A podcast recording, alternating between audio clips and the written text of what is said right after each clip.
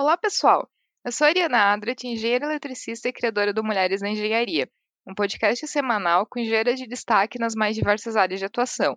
Durante as minhas conversas com elas, vamos falar de seus projetos, carreira, novas tecnologias, cases de empreendedorismo e muito mais. Eu tenho certeza que vou aprender em cada episódio, espero que você também. E agora o Mulheres na Engenharia já está no Instagram, só procurar o arroba Mulheres na Engenharia. E no Twitter também, é o arroba mulheres, underline da, underline eng. Você pode seguir o podcast por lá ou então acessar o site www.mulheresengenharia.com. E a minha convidada para esse episódio é Daniele Baeta, engenheira química com grande experiência no setor nuclear.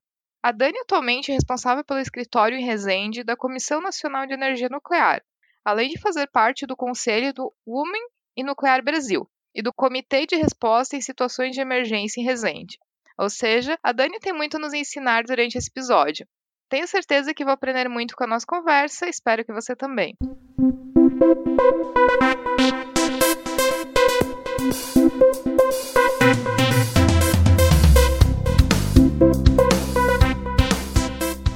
Dani, seja muito bem-vinda Mulheres em Engenharia. Obrigada, minha querida. O prazer é todo meu de estar aqui conversando com você. É para mim é uma super novidade, isso é muito legal poder saber também que tem mulheres engenheiras como a gente, né? Fazendo tanta coisa diferente que a gente pode aprender um pouquinho com o trabalho de cada uma. É muito interessante. Dani, é, você coordena o escritório em Resende da Comissão Nacional de Energia Nuclear que é responsável por regular, licenciar e fiscalizar a produção e uso da energia nuclear no Brasil. Então, assim, eu acho que é importante a gente lembrar para quem está ouvindo que quando se pensa em energia nuclear, se pensa muito em produção de energia elétrica. Só que a energia nuclear ela não se limita a isso. Então, tem muita aplicação na área médica, tem várias outras aplicações. Então, como é que funciona esse processo de licenciamento, fiscalização? O que, que a Comissão Nacional de Energia Nuclear ela, ela faz na realidade no dia a dia? Bem, a minha área é específica para a área de fabricação de elemento combustível. Né? A, o Brasil ele domina o ciclo do combustível nuclear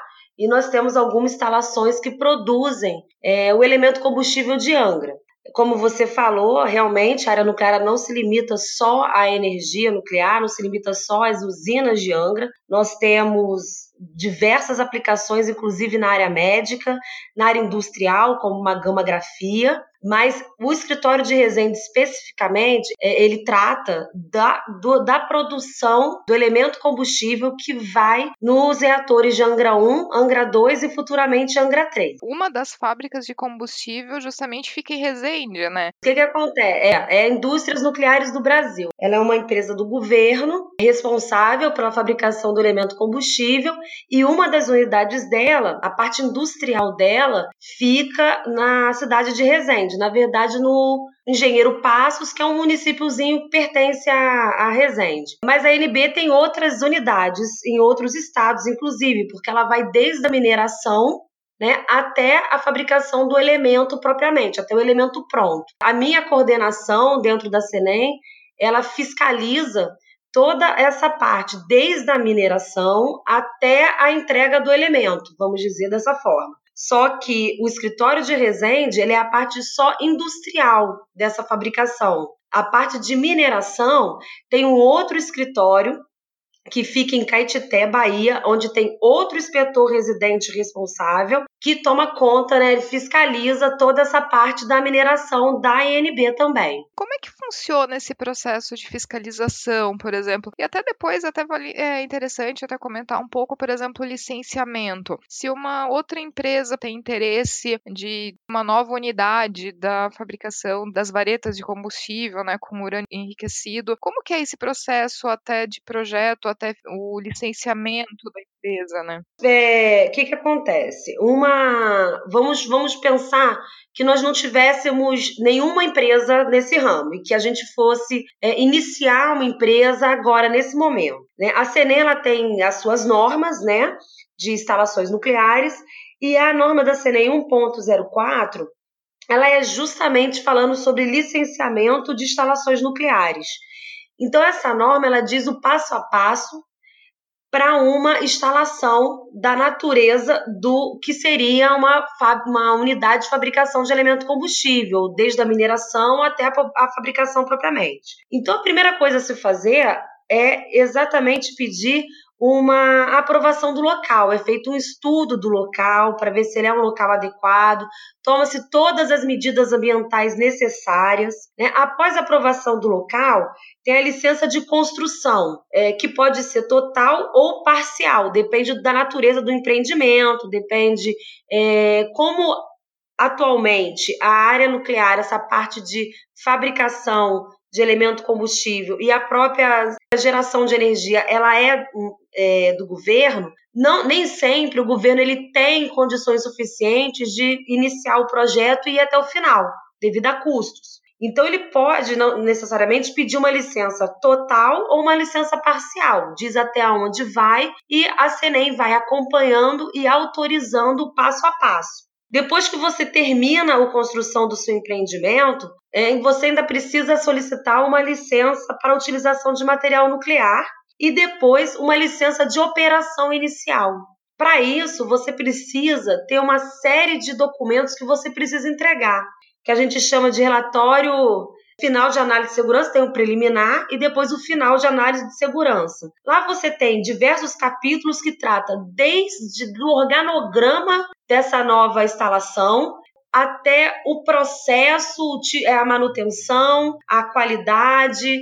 Então, assim, a Senela consegue, naquele documento, verificar se aquele empreendedor tem a capacidade de fazer aquela atividade de uma forma segura, segura para o ambiente, segura para as pessoas ao redor e segura para os próprios funcionários. É, depois que vocês fazem essa, vocês dão o primeiro licenciamento para no caso, por exemplo, de Resende, que tem a fábrica de combustíveis. Depois vocês também têm todo o processo de fiscalização durante o operacional dessa, dessa empresa. E o que por exemplo, até citando de curiosidade, por exemplo, pontos que vocês avaliam e até com relação do resíduo radioativo, por exemplo, da fabricação de combustíveis. Como que é feito esse controle de de que destino que é dado a esse, a esse material radioativo e como que vocês fazem a fiscalização, por exemplo, de que eles estão dando o fim adequado? Sim, na, nas instalações da, da fabricação do elemento combustível, os rejeitos são de baixa atividade. São rejeitos que a gente pode manusear, inclusive, lógico, com a devida proteção, máscara, né, jaleco, luva, né, para evitar a inalação e contato com a pele. E a própria instalação ela tem um depósito de rejeito de baixa atividade. São colocados em tambores prensados. A gente na área da fabricação do combustível nuclear não está irradiado, então não tem aquela natureza de quando ele vai efetivamente para dentro de um reator e é irradiado, que são resíduos totalmente diferentes. Em Angra, por exemplo, o depósito é dentro da própria instalação, né? Tem a piscina do reator e tem a piscina dos elementos combustíveis queimados, que a gente diz que é aquele que perdeu a vida útil chegou ao fim. E são resíduos que vão ficar lá, não, não, não tem como você atualmente tirar de lá. Né? Quando finalizar a vida útil da usina de Angra ou qualquer usina nuclear, você simplesmente você isola e cuida, né, para que se mantenha o isolamento. Aqui em Resende, né, nas instalações da INB em Resende, o rejeito ele tem uma outra natureza, ele não, é, não tem essa radioatividade, ele é, ele é de baixa atividade, na verdade, então ele é um resíduo que a gente consegue ter um controle mais próximo, né? É um entamboramento e você coloca num, num, num galpão onde você tem todo o controle de, de material que entra, de material que, que sai, você consegue ter um domínio de quantidade, de localização, de natureza desse material. É, um, é até mais fácil de você lidar do que realmente Angra uma vez que você irradia, você tem que ter um pouco mais de cuidado, né? Ele se, realmente se tornou um material que você não pode tirar mais da piscina, vamos colocar dessa forma. E Resende não. Tanto que quando a gente, quando está no final, quando está na montagem do elemento combustível, o operador ele usa a luva uma luva de, de tecido, não é nem para se proteger, é para não engordurar a pastilha de urânio. É para você não levar contaminação ao material, porque você consegue manusear ali diretamente. Então é, são naturezas totalmente diferentes. Alguma, alguma outra atividade que vocês fazem ali no escritório, até dentro das atribuições da CENEM? Então, o escritório de Resende é voltado única e exclusivamente para fiscalizar a INB, né? Somos alguns técnicos, eu realmente coordeno, mas não sou eu sozinha. Né? Minha formação, como você falou, sou engenheira química, mas também trabalha um engenheiro eletricista comigo, que verifica mais a parte de manutenção, né, propriamente, procedimentos de manutenção, instrumentação adequada, tudo ele fica mais com essa parte, enquanto eu fico mais com o processo em si. E isso, assim, para a gente poder fazer o licenciamento e a área de segurança, segurança de processo, não segurança do trabalho, segurança de processo da instalação. E também tem a questão de salvaguardas nucleares, que também nós temos um, um, engenheiro mecânico que trabalha com salvaguardas nucleares, que é a parte de contabilização de material nuclear, né? Tudo é somado. Cada grama de, de, de, de, urânio que entra na instalação, ele é contabilizado. Então você faz um cálculo de balanço de massa mesmo, que entra tem que ser igual ao que sai, né?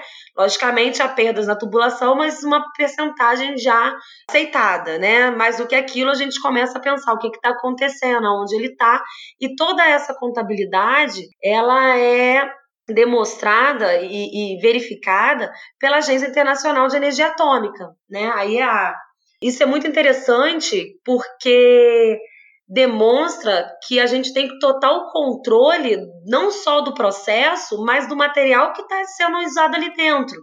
Né? Não há desvio nem de processo e nem de material. O que eu posso dizer, como você falou de segurança, é que nós brasileiros, vamos botar assim, a CENEM, o próprio governo, a própria INB, os próprios operadores, vamos dizer no, no geral, seja eletronuclear, seja INB, seja a Marinha também, que tem um projeto dela de enriquecimento e produção de, de pastilha e tudo mais. O que, o que eu posso dizer é, nós somos bem mais rigorosos na área de licenciamento e, e segurança do que outros países que possuem mais instalações como a nossa, vamos dizer assim. Talvez pela nossa natureza, da gente ter a energia nuclear como uma das opções, né? A gente tem essa não é a nossa principal, vamos dizer assim, é uma das nossas fontes, enquanto outros países têm essa como a principal fonte, então acaba que se a gente olhar a forma com que nós fiscalizamos, o fato de você ter um inspetor dentro da área operacional, dentro das instalações dos operadores, não é uma coisa que outros países lidam ou, ou, ou tenham isso nas, no seu dia a dia. Em muitos países que a gente faz treinamento, visita para ver instalações, visita para ver as normas, visita para ver como eles, eles fiscalizam, muitas das vezes os, os, fiscais eles ficam longe das instalações e vão lá algumas vezes no ano. O Brasil não, o Brasil ele tem inspetores residentes dentro das instalações. Ou seja, a gente vê em tempo real o que está acontecendo. Então, se em determinado momento verificou que pode ter um procedimento que não está totalmente adequado ou que há dúvidas quanto à segurança, naquele momento o inspetor residente, ele pode mandar parar, ele pode pedir para verificar novamente antes de dar segmento. E essa relação entre o órgão fiscalizador e o operador se torna mais fácil, porque há um conhecimento, há rostos, né? A gente se trata com pessoas. Então, isso, isso fica mais fácil de lidar, tanto para o operador quanto para o para o que, que fiscaliza. E até de curiosidade, assim, falando de segurança, como que funciona até o, o transporte? Dos elementos combustíveis até Angra. Existe algum procedimento específico, por exemplo, para levar isso para lá, em termos de segurança de transporte? Existe até algum risco, por exemplo, de ser feito, por exemplo, algum roubo desse material combustível? Isso entra na parte de atribuição de, da, da fiscalização que deve ser feito pela CENEM ou não? Isso estaria fora do escopo? Não, não. A fiscalização ela vai desde a segurança da instalação, como também a segurança do material que aquela instalação instalação ou, ou traz para si o elemento combustível, ele sai da instalação, mas antes do elemento combustível sair da instalação, o urânio também chegou na instalação. Então, toda essa parte de transporte ela é fiscalizada pela CENEM, ela é autorizada. Então, antes de ter um, um, transporte, seja ele chegando na instalação nuclear, ou seja ele saindo da instalação nuclear, né, há tanto um plano de proteção física para o transporte, quanto um plano de transporte. São coisas bem diferentes. O plano de transporte, o operador ele diz no que, que ele vai carregar, quanto de material, que tipo de embalagem ele vai utilizar e tem uma área específica da CENEM que avalia né, se aquele material ele pode ser transportado naquele tipo de, de embalagem. Né, porque cada material vai no seu tipo de embalado. E o plano de proteção física desse transporte é um plano de segurança mesmo, né? Dizer quanto de material vai, quem vai estar é, fazendo a segurança. Né? No caso, a segurança é feita pela Polícia Militar e pela Polícia Rodoviária Federal. É, tem uma equipe que é composta por diversas áreas, como um técnico de radioproteção, equipe de bombeiros. Né? Então, não é só a segurança física para roubo, não. Tem também toda uma segurança do tipo, e se acontecer um acidente, a equipe que estiver lá, ela tem que estar tá pronta para entrar em ação e conter qualquer vazamento que tenha, né? Então vai uma equipe de segurança para fazer toda a segurança, vamos botar assim, de polícia mesmo, do transporte, que no Brasil é feita pela Polícia Rodoviária Federal e pela Polícia Militar. E vai a, a parte da, da, de conhecimento técnico, acompanha junto todas as informações da natureza daquele composto que está ali, é, o plano, ele tem um plano principal né, esse plano de proteção física, mas também tem é, informações caso a rodovia esteja, esteja bloqueada, para onde ele vai. Então, tem uma rota principal, rotas alternativas, telefones é, de todas as unidades de segurança, seja ela PM, civil, delegacia da Polícia Rodoviária Federal, delegacia da Polícia Federal, ao longo do trajeto. Então, vamos dizer, de Resende a Angra, o plano tem o telefone de todas as delegacias possíveis, ele tem todas as rotas possíveis e antes mesmo de colocar o plano em execução, né, e, e dizer, ó, tá ok, é feito também de tempo em tempo consulta com os órgãos de informações. Então, se tiver algum tipo de conflito, alguma coisa que aconteça numa determinada região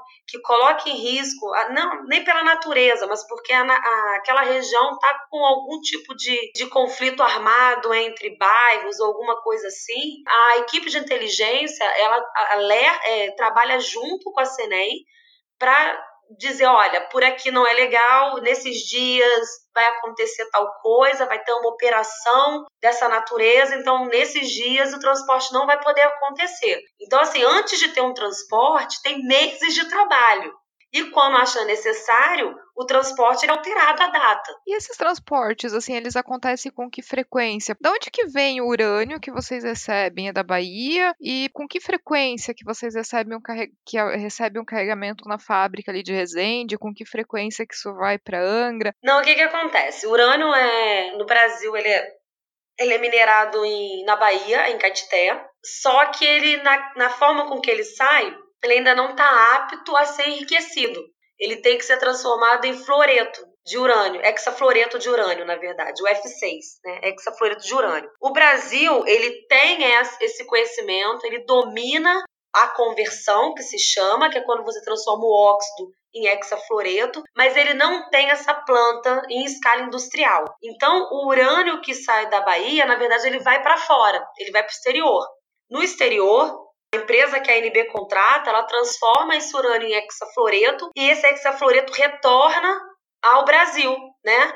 Em cilindros, são containers próprios na forma de sólido, na temperatura ambiente, ele é uma ele é um pó, está em equilíbrio sólido-gás ali dentro do cilindro e chega em portos no Brasil. Então tem o transporte do, do urânio na forma de óxido feito para o porto da Bahia para poder ir para o exterior né? E tem esse transporte do exterior para o Brasil que chega no Rio de Janeiro. Chegava, estava chegando no Porto do Rio, pode chegar para os dois portos, ou do Rio ou agora o porto ali em Itaguaí, né? Isso é questão de logística do operador, ele define aonde ele quer e, e aí com isso ele faz o plano de proteção física do transporte, o plano de transporte dele. Normalmente, o carregamento desse UF6 ele pode ser feito três a quatro vezes no ano. Depende muito da necessidade e da possibilidade da empresa em comprar o, o material.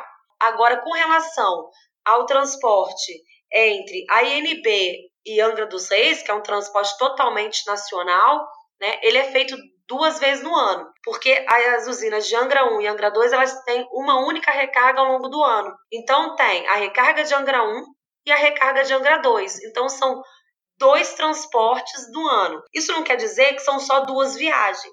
Né? Cada transporte tem um número de viagens, são sequências de viagens, não vão todos os elementos numa única viagem. Então são cerca de, às vezes, 12, às vezes 11 viagens, depende do número de elementos combustíveis que serão trocados no interior do reator. Ô Dani, e tu comentou sobre transporte e tudo mais, mas como é que funciona, até dando em linhas gerais, como é que funciona a fabricação do combustível? Como que o urânio vira as varetas de, de urânio aquecido que são usados em Angra? Então, o, o ciclo do combustível nuclear inicia na mineração, né, na extração do minério propriamente, né? Ele vai na forma de óxido. Só que para fazer o, o para ele enriquecer, para a gente ter a quantidade de isótopo que é que necessário para fazer o elemento combustível propriamente em si, ele precisa sair da forma de óxido e para a forma de hexafluoreto de urânio. Então ele passa por um processo que a gente chama de conversão, que é você transformar o óxido e hexafluoreto. Atualmente no Brasil é, não tem essa, essa, essa conversão, essa, essa dióxido em, em, em hexafluoreto de uma forma industrial, vamos dizer assim, em quantidades industriais. Então, no Brasil, o que, que acontece? O, é, faz, faz a mineração e a produção do concentrado desse óxido de urânio, manta-se, é, esse material vai para o exterior, faz essa transformação, nessa conversão de óxido em, em hexafluoreto e aí retorna ao Brasil. Quando ele retorna ao Brasil na forma de hexafluoreto, ele retorna exatamente para as instalações da NB em Resende. Né? Na forma de minério, ele fica nas instalações da NB na Bahia, mas quando retorna, retorna na forma de hexafluoreto para as instalações da NB em Resende. Ali, ela esse hexafluoreto de urânio, ele vai passar por um processo físico. No Brasil, enriquecimento é por ultracentrifugação, ou seja, tem ultracentrífugas que giram o material ali numa velocidade enorme e faz com que os isótopos mais pesados saem pelo fundo e os mais leves saem por cima. Porque, na verdade, o que você quer fazer é enriquecer com um tipo de isótopo. E aí, depois que faz essa, esse enriquecimento no Brasil, é até 5%, né? É o suficiente para gerar energia, não necessita mais do que isso. Então, depois que você enriquece até 5% do isótopo que você quer, você faz o que a gente chama de reconversão. Porque, como eu falei anteriormente, você converteu óxido em hexafluoreto, né? Agora você vai converter nova, o hexafluoreto em óxidos novamente.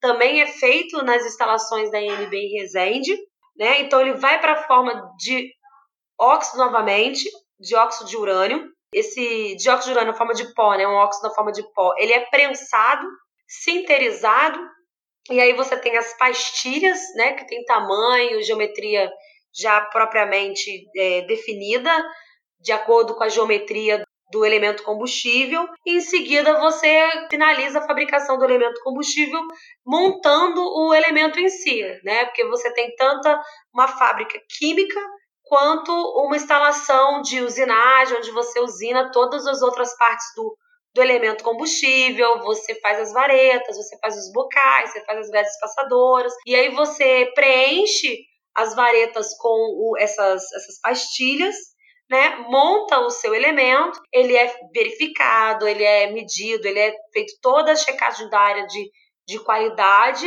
e segurança para ver se ele está ok para entrar no, no núcleo de, de Angra 1 ou 2, né? São, são combustíveis diferentes.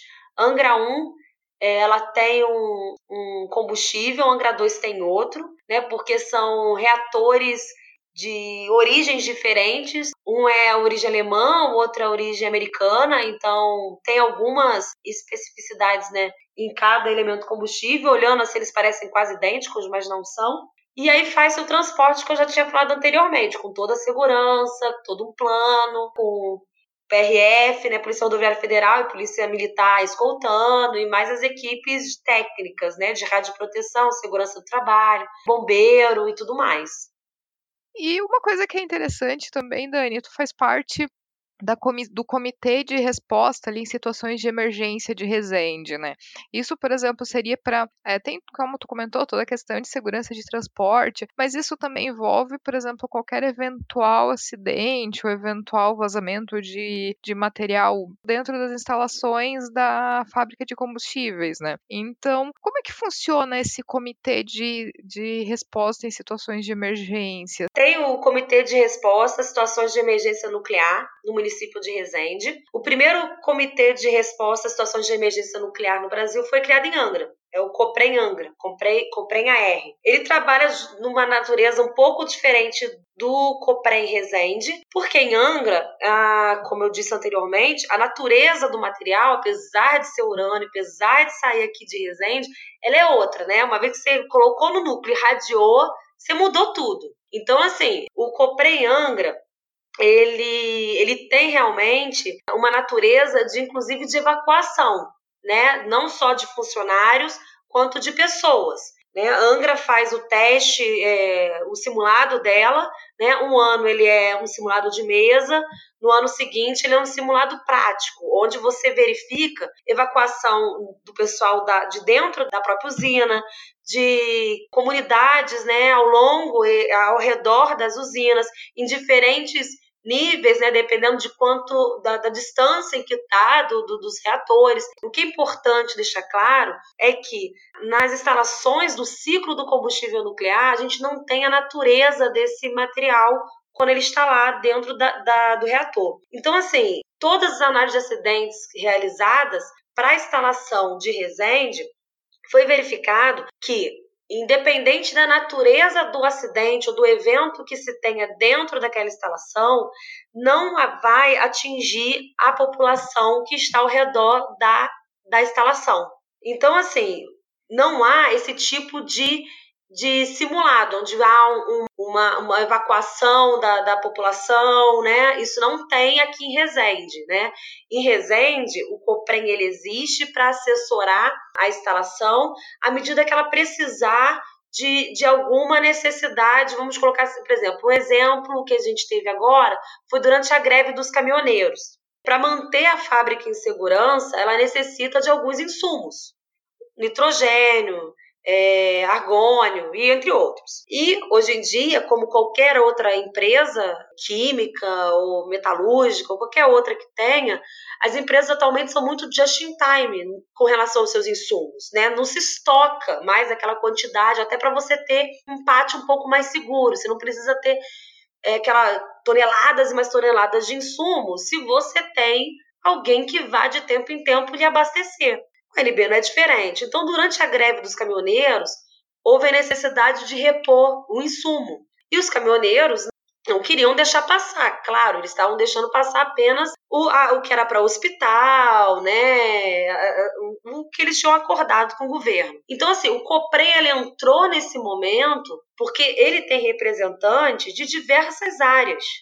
Né? Ele tem representante do Gabinete de Segurança Institucional da Presidência, que é o GSI, ele tem representante da Agência Brasileira de Inteligência, ele tem é, Marinha, Exército, Ministério de Integração, Ciência e Tecnologia, né, como é a, a, a própria CENEM, né, as indústrias nucleares do Brasil faz parte, lógico, Ministério da Justiça, pelo, por intermédio da Polícia Rodoviária Federal né? além de órgãos do governo do estado do Rio de Janeiro, que é o Departamento Geral de Defesa Civil do Estado, Instituto do, de Meio Ambiente, né, o INEA, Polícia Militar, Corpo de Bombeiro e, além disso, outros órgãos da Prefeitura de Resende. Então, assim, nesse momento em que o carregamento ficou travado no meio da rodovia, né, houve uma escolta. Então, assim, o que é interessante dizer é que o Comitê de Planejamento e Resposta à Emergência, ele está ali é que você falou, as pessoas imaginam assim, nossa, a hora que acionar é porque o negócio tá fora de controle. Não. Ali em Resende a gente trabalha desde esse momento. Ah, o operador ele não consegue, mas assim, é um insumo que ele necessita para manter a segurança da instalação dele. Né? Ele precisa manter o, o, o material confinado. Então, ele precisa desse insumo para manter o material confinado. Mas não está conseguindo levar? Ok, foi acionado o COPREM e houve uma força-tarefa das, das, das, instituições de segurança, foi o próprio Exército, inclusive, que fez todo o acompanhamento e conversou com os caminhoneiros e fez com que o material chegasse dentro da NB e mantesse a instalação segura. Mas é importante deixar claro que, independente da nossa atuação, se alguma coisa se um dia nós tivermos um acidente, qualquer acidente que escape de dentro da INB, é importante frisar que o público em geral ele está resguardado. Nenhum acidente ultrapassa a cerca de propriedade da INB. Nenhum vazamento nenhum, ultrapassa, depois de várias análises é, realizadas, natureza da instalação, natureza do material, dados meteorológicos, nenhum Skype ultrapassa a cerca de propriedade da instalação. Outra coisa, Dani, que nem hoje tu é uma mulher na área nuclear, né? Mas na verdade a tua formação é engenheira química. Como é que foi isso? Como é que tu foi parar na área nuclear? Assim, conta um pouco pra gente da tua trajetória de primeiro por que engenharia e por que engenharia química e como que isso acabou virando nuclear. Então, eu sabia que eu seria engenheira. Não sei engenheira, mas eu sabia que ia ser exatas, assim, desde pequena. Nunca fui aquela que sonhou em fazer medicina, não. Na época, eu fiz metalurgia técnico, é, sou de Volta Redonda, tenho uma siderúrgica muito expressiva, né? Na época Hoje em dia ela é privatizada, mas ela era do governo, né? e vamos dizer que todo mundo ou tinha o pai, ou um irmão, ou um primo, ou um tio, ou uma mãe que trabalhava na CSN. Então, quando eu fiz meu segundo grau, eu fiz técnico, fiz em metalurgia e me apaixonei. Me apaixonei pela metalurgia, fui trabalhar na CSN, só que eu era a única mulher na área, não tinha nem banheiro. Para eu ir ao banheiro, eu tinha que ir no escritório que ficava assim, uns cinco minutos correndo da onde eu trabalhava. Então, eu nunca podia pensar assim, quero fazer um xixi, mas assim, tô apertada, não dava, não, não, tinha essa opção, né? Eu tinha que pensar assim, acho que eu vou fazer daqui a 10 minutos, aí eu começava a caminhar. Então, assim, foi legal ter trabalhado, eu adorei, a equipe me tratou muito bem, eu não posso dizer que eu tive qualquer tipo de de restrição por, por ser mulher, pelo contrário, eu fazia tudo dentro da área que eu trabalhava. Eu rodei todas as funções antes de assumir a minha, funções pesadas, funções leves, e meu chefe era assim, olha, é isso aí que faz agora, vai lá e faz. E aí eu tinha que adaptar muitas das vezes a, a o que o que precisava fazer para eu poder fazer, porque eu tenho um metro e meio, né, pequena, mas fiz, os meninos me ajudavam muito, eu não tive qualquer tipo de preconceito. Mas o fato de ser uma área onde eu era a única mulher, turno era uma coisa assim, ah, nós vamos colocar você em turno. Eu lembro do, da chefia chegar e falar assim, como a gente vai colocar ele em turno? Que o banheiro só tinha no escritório, e o escritório só funcionava durante o dia, né? Então eles construíram um banheiro e um banheiro enorme, que durante o tempo foi só meu. E depois não, depois entraram outras meninas, outras eles se acostumaram com aquilo. E na hora de prestar o vestibular, aquilo ficou muito dentro de mim. Eu ficava assim, ai meu Deus, é, eu adorei metalurgia, mas será que é isso que eu quero trabalhar? Será que é dessa forma? Isso e aí eu vou, eu gosto de área, eu, gosto de, de processo, gosto de chão de fábrica mesmo. E eu ficava pensando, eu não tive qualquer tipo de preconceito ali, mas será que eu teria em outras, em outra instituição? Porque na CSN, ela era na época muito familiar. Como eu disse, ou você conhecia o pai da amiga, o irmão, o primo, você sempre trabalhava com conhecido. Então, talvez eu não tivesse tido esse preconceito, porque na verdade eu não era tão estranha para aquelas pessoas ali, eu não era tão distante. Né? Meu pai trabalhava ali, meus vizinhos trabalhavam ali, meus amigos trabalhavam ali. Né? E eu fiquei com isso na cabeça. Então eu decidi não ir para engenharia metalúrgica, mas ir para engenharia. E aí, na época, eu fiquei em dúvida entre engenharia mecânica ou engenharia química. Meu pai é engenheiro químico. E aí eu decidi fazer engenharia química. Que eu achava que a área, né, podia ser qualquer uma. Que engenheiro químico, você eu tenho amigos nos mais diversas indústrias que você possa imaginar, desde fazendo alimento, shampoo, área nuclear como eu, né? Então, eu decidi fazer engenharia química, fiz na Rural, no Rio de Janeiro, na Universidade Federal Rural do Rio de Janeiro, emendei o mestrado. O mestrado foi na área de polímeros, não tinha nada a ver com a nuclear. E aí, quando eu estava terminando meu mestrado, eu pensei, não, agora eu tenho que trabalhar, né?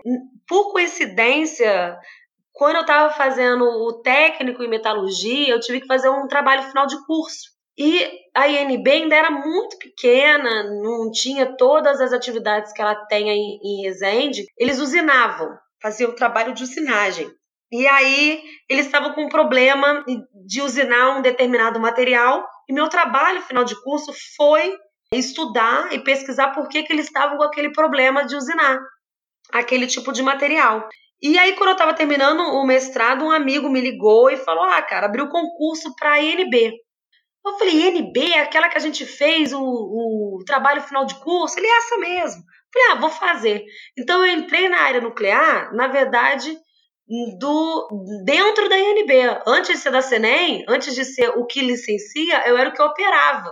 E aí eu entrei para a área de enriquecimento de urânio. Na época a INB estava implantando o, o enriquecimento, então eu fui para a área de comissionamento, né, comissionar a planta, você fazer todos os testes antes dela entrar em, em atividade propriamente. Tive todo esse contato com a Senem antes de ser Senem, porque todo teste, todo resultado você tem que apresentar na forma de relatórios, todas as modificações solicitadas você tem que fazer e reapresentar. Então, assim, eu já entendia como a Senem funcionava, o que ela fazia, como ela atuava. E, e quando a INB começou a, a, sua, a, a, produzir propriamente, né, recebeu a licença de operação inicial da Senem, eu deixei de ser da área de comissionamento e passei a ser da área de processo. Fiquei na INB quatro anos, aí teve o concurso da Comissão Nacional de Energia Nuclear. E aí eu resolvi fazer, resolvi passar a ser o órgão que fiscaliza, que regulamenta propriamente. E passei, é, fiz a prova especificamente para ser inspetora residente em Resende, né? Tinha essa opção, eu não fiz para sede, eu fiz para o escritório. E aí passei a ser a Senem. É, no início eu achei que ia ter um problema muito sério, porque é, de repente você deixa de ser o operador e passa a ser o que fiscaliza. Mas não, até que não. Foi uma transição muito tranquila, muito calma. A, a, a CNEI me deixou muito à vontade para fazer essa transição, né? Passar a fiscalizar aquilo que eu fazia, vamos dizer assim. Foi muito interessante, muito interessante mesmo. Ela, dentro da CNEI, antes de começar propriamente ir a campo, eu tive que fazer vários treinamentos, modificar a postura, entender as normas, ver como as coisas funcionam, acompanhar inspeções de inspetores mais antigos para depois eu começar a andar sozinha, né? E foi muito tranquilo. Passar de, de operadora para fiscalizadora, eu acho que por um lado é muito interessante, porque justamente tu conhece a fundo o processo, até já tem um conhecimento melhor do que não tá tão certo. É, justamente, eu brinco e às vezes eu entro na área conforme tá a posição das ferramentas, eu já sei o que eles estão fazendo.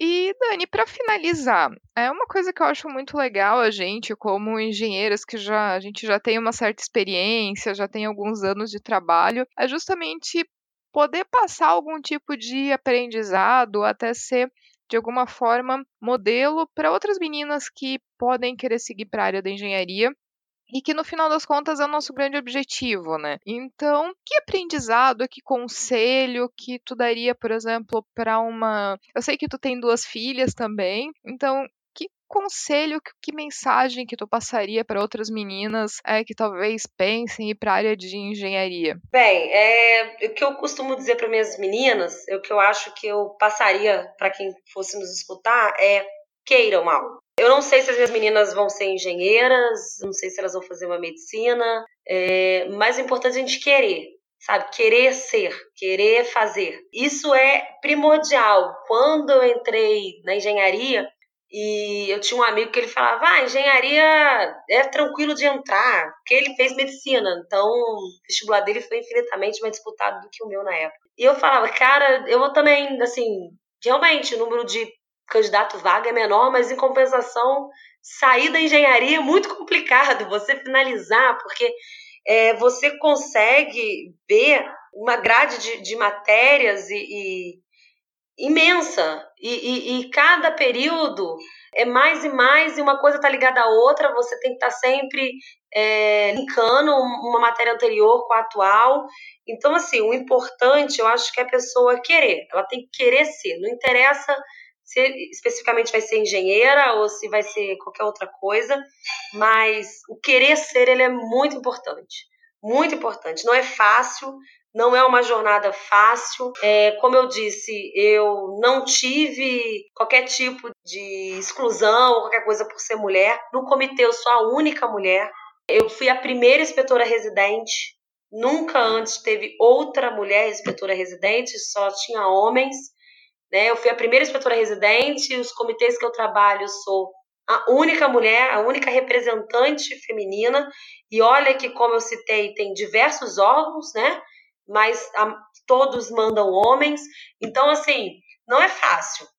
Apesar de nunca ter tido esse tipo de, de, de exclusão, vamos dizer assim, não é uma área é, que se você não quis, se você não, não quiser realmente né, é, você acaba não indo, não, você acaba achando que ah não, não, não vou mais ali. E não, você precisa querer para você poder alcançar realmente aquilo que você realmente espera da engenharia, sabe? Eu vejo engenheiras talentosíssimas, talentosíssimas em várias áreas, e o que eu vejo é que elas sempre quiseram, sempre quiseram aquilo. Então não interessava se hoje não foi, amanhã será. Amanhã você consegue, é porque você quer. E quando a gente quer é assim, pode não ser hoje, pode não ser amanhã, mas no futuro vai acontecer, porque a gente trabalha para que isso aconteça todos os dias, né? Você, você estuda para que aquilo aconteça, você faz planos para que aquilo aconteça, você se especializa para que aquilo aconteça, porque você quer aquilo para você. E a engenharia não é diferente. A engenharia você tem que querer ela para você, para você ser um ótimo engenheiro, para você ser eficiente naquilo que você faz, você tem que querer aquilo, viver aquilo. Nossa, Dani, queria te agradecer muito pela participação, adorei a conversa, muito legal, aprendi muito contigo hoje. Realmente, assim, foi muito legal conversar contigo, assim, só tenho te agradecer muito. Nada, eu que agradeço. Adorei. E se você que está ouvindo tiver algum comentário, crítica ou sugestão, só enviar um e-mail para ariana@mulheresdaengenharia.com ou então acessar o nosso site www.mulheresdaengenharia.com e deixar o seu comentário. E se você gostou desse episódio, ficarei muito feliz se puder compartilhar com outras pessoas que podem gostar também. Um abraço e até o próximo episódio. Thank you.